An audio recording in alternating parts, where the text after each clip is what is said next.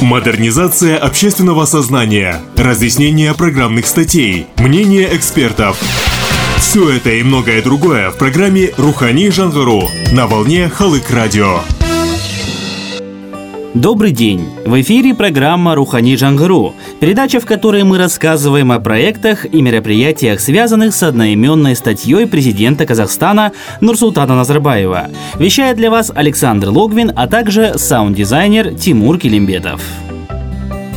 Февраль 2018 года запомнился для Павлодарской области в первую очередь отчетными встречами Акимов всех уровней перед населением, на которых представители общественности могли задать интересующие павлодарцев вопросы. Помимо этого был проведен ряд мероприятий, традиционно запланированных в рамках статьи «Модернизация общественного сознания». Но также одним из запоминающихся событий стал визит министра национальной экономики Тимура Сулейменова в наш регион, где он не только провел ряд встреч, но и посетил Центр развития молодежных инициатив с целью разъяснения пунктов послания президента и обратной связи с населением. Об этом приезде мы сегодня поговорим подробнее.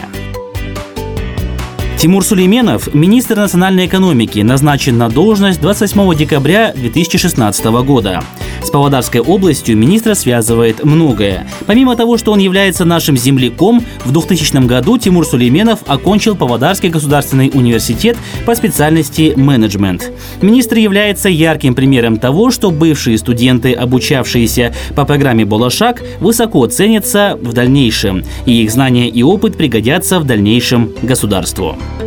В Центре развития молодежных инициатив Тимур Сулейменов встретился с молодыми предпринимателями, учеными и студентами, которые представили министру свои новаторские идеи. Многие из них до этого участвовали в конкурсе стартап-проектов и успешно защитили свои изобретения.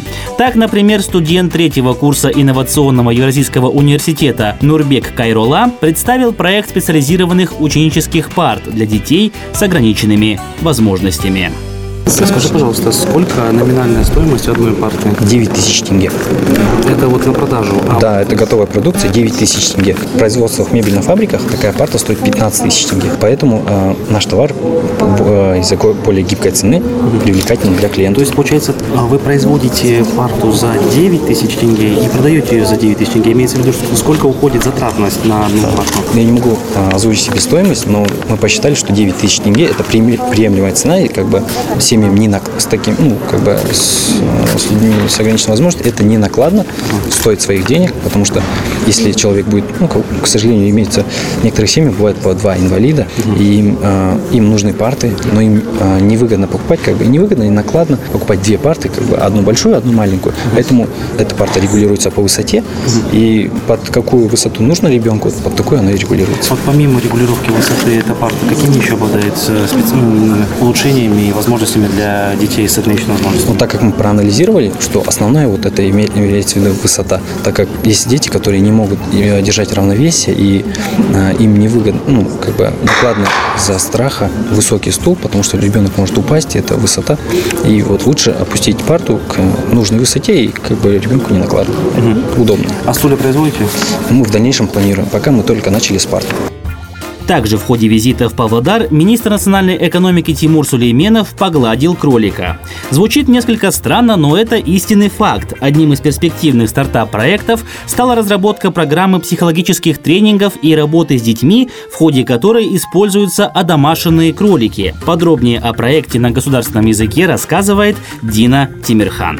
сәлеметсіздер ме мен аты жөнім темірхан дина өнерханқызы бізде красноармейка қабырғасында қоян қожалығын ашу жалпы мақсатымыз бізде негізі негізі қоян өсіру қожалығы тек қана бізге бизнес көзі ғана емес одан бөлек шартты әлеуметтік бағдарлама болып табылады. Бізде қояндарды өзім мамандығым мал дәрігері болғандықтан мен ол қояндарды емдеуге және сол етін афган соғысына қатысқан ардагерлеріне красноармейка ауданында тұратын. Сол кісілерге яғни әлеуметтік жоба ретінде біз оларға тегін беріп және серпін студенттеріне тегін тамақтандыруға беріп отырамыз. Содан соң бізде жалпы мақсатымыз шақат өңірінде бізде балаларға арналған балалар үйі бар. Сол біздің қазіргі мақсатымыз мақсатымыз соларды. Осы солардың балалармен психологтар арқылы осы қояндар арқылы психологиялық сабақтар өткізуге яғни қоянды ұстап сипап қандай балаға реакция беретінін және тері өңдеу орталығын ашып балалардың моторикасын қызықтыруға әртүрлі бижутериялар болады ғой андай несімен сондай ашу мақсатымызда болып тұр.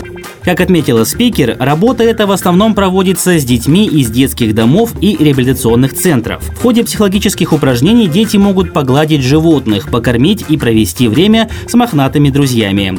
Все это положительно сказывается на психологическом состоянии детей. После ознакомления министра национальной экономики с перспективной молодежью в конференц-зале состоялась встреча с общественностью по разъяснению послания президента Казахстана Нурсултана Назарбаева. Среди наиболее актуальных вопросов были проблемы оснащения крупных производственных предприятий, финансовое вливание в экономическую зону, а также сельскохозяйственные вопросы. Я присутствовал на этом собрании и задал вопрос, который, на мой взгляд, актуален в свете цифровизации общества и внедрения новых технологий в жизнь казахстанцев, о криптовалюте и технологии блокчейн. Министр национальной экономики ответил на мой вопрос следующим образом.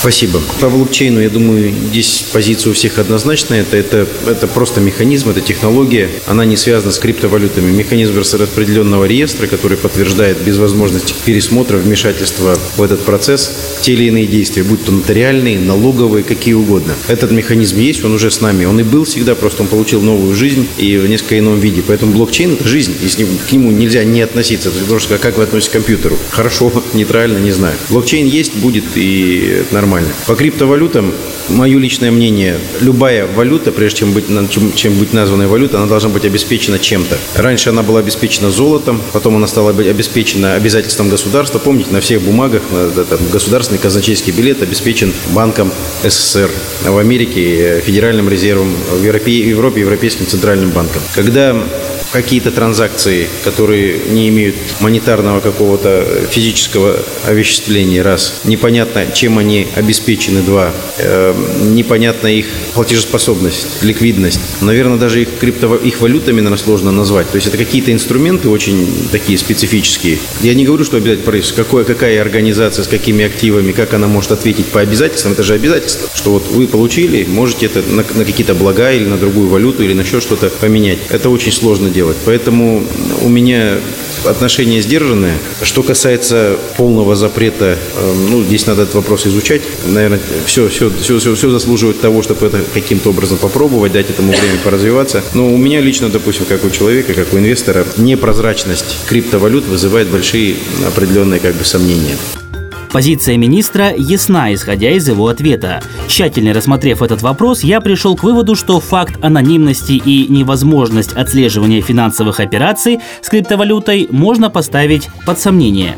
При подробном поиске в глобальной сети интернет я нашел ряд сайтов, на которых в развернутом виде были указаны все необходимые данные о каждом пользователе, совершившем сделку купли-продажи или обмена. Что и говорить, вопрос развития криптовалюты и иных технологий в Казахстане требует времени, специалистов и вложений. Остается надеяться, что планы главы государства по полной цифровизации Казахстана будут выполнены. Вы слушали программу «Рухани Жангру». Над выпуском работали саунд-дизайнер Тимур Килимбетов и я, Александр Логвин. До новых встреч на волне Халык. Радио. Модернизация общественного сознания, разъяснение программных статей, мнение экспертов – все это и многое другое в программе «Рухани Жангару» на волне Халык Радио.